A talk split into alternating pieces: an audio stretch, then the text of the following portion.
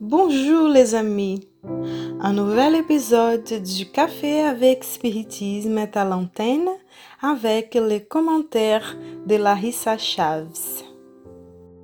Aujourd'hui, la réflexion porte sur quelques parties du deuxième chapitre du livre des actions courageuses pour vivre en paix quand l'esprit de Benedita Marie par la médiumnité de son fils Raoul Teixeira, nous parle à propos de honorer père et mère et sur la gratitude envers les parents. Profitez, si vous avez encore à vos côtés, dans la vie terrestre vos parents, et déliez cette tendresse retenue dans votre cœur. Défaites cette timidité motivée par Dieu c'est quoi?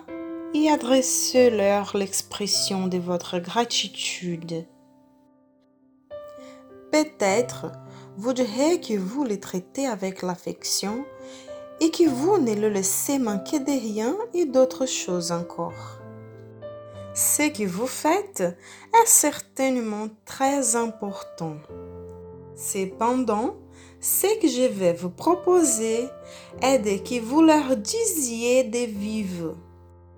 Car la gratitude envers votre père et votre mère est un devoir si grand et essentiel qu'il vous ouvre les portes spirituelles de la joie et de la paix intérieure.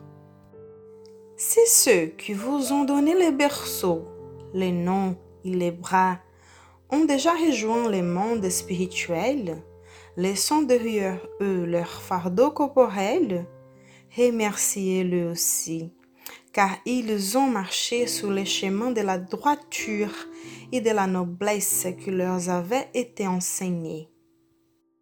Et s'ils n'ont pas été des bons précepteurs et ont fait le contraire de ce qui leur avait été montré, respectez-le néanmoins en réfléchissant aux difficultés éventuelles qu'ils ont rencontrées et aux tourments qui les ont marqués sur leur chemin en tant que parents.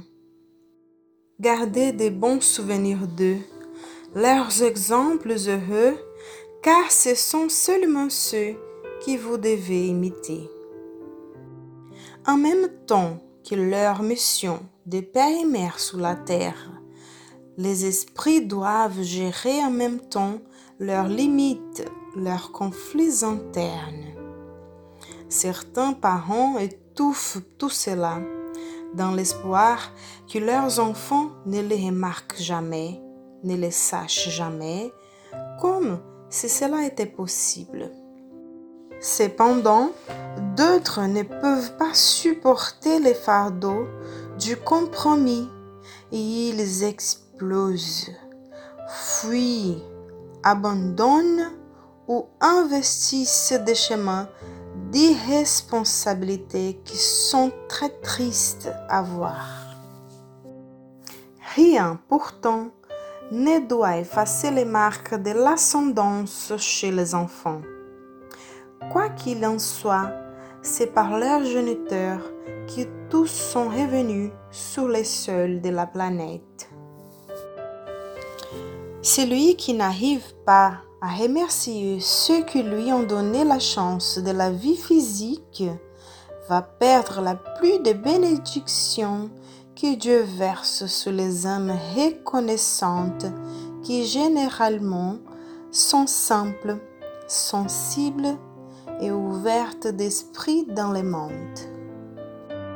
Larissa nous dit, en réfléchissant aux paroles de Benedita Maria, la première pensée qui me vient à l'esprit concerne l'actualité de ces orientations du point de vue psychologique.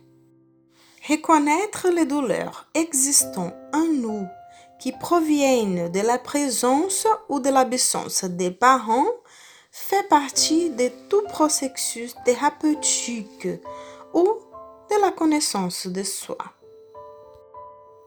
Il est courant de découvrir beaucoup de colères cachées, de culpabilité d'éprouver pour avoir ressenti de la colère et de tristesse pour avoir ressenti de la culpabilité.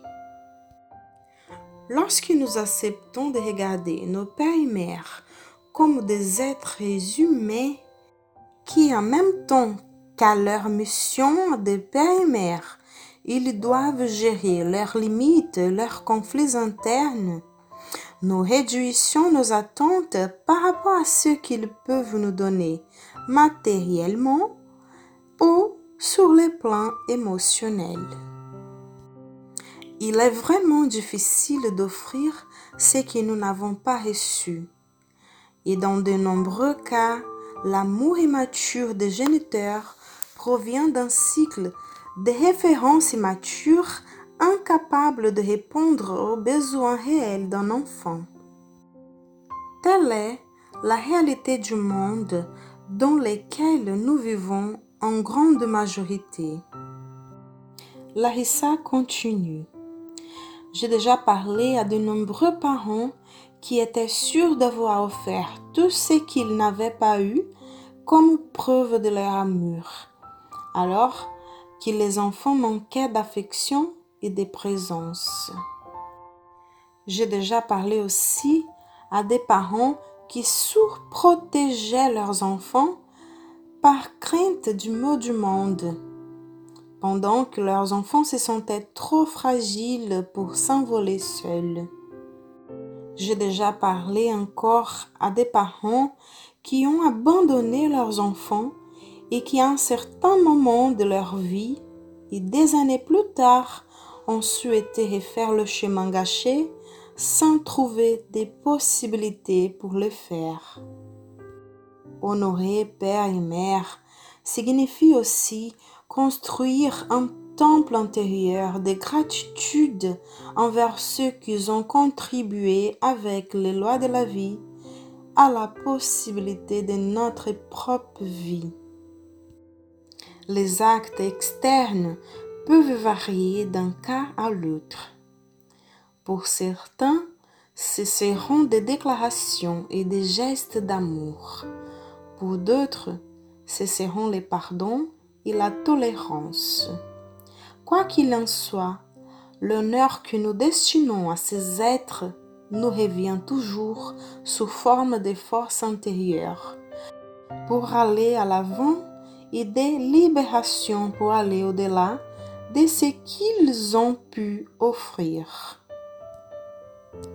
Je vous embrasse et jusqu'au prochain podcast des cafés avec spiritisme.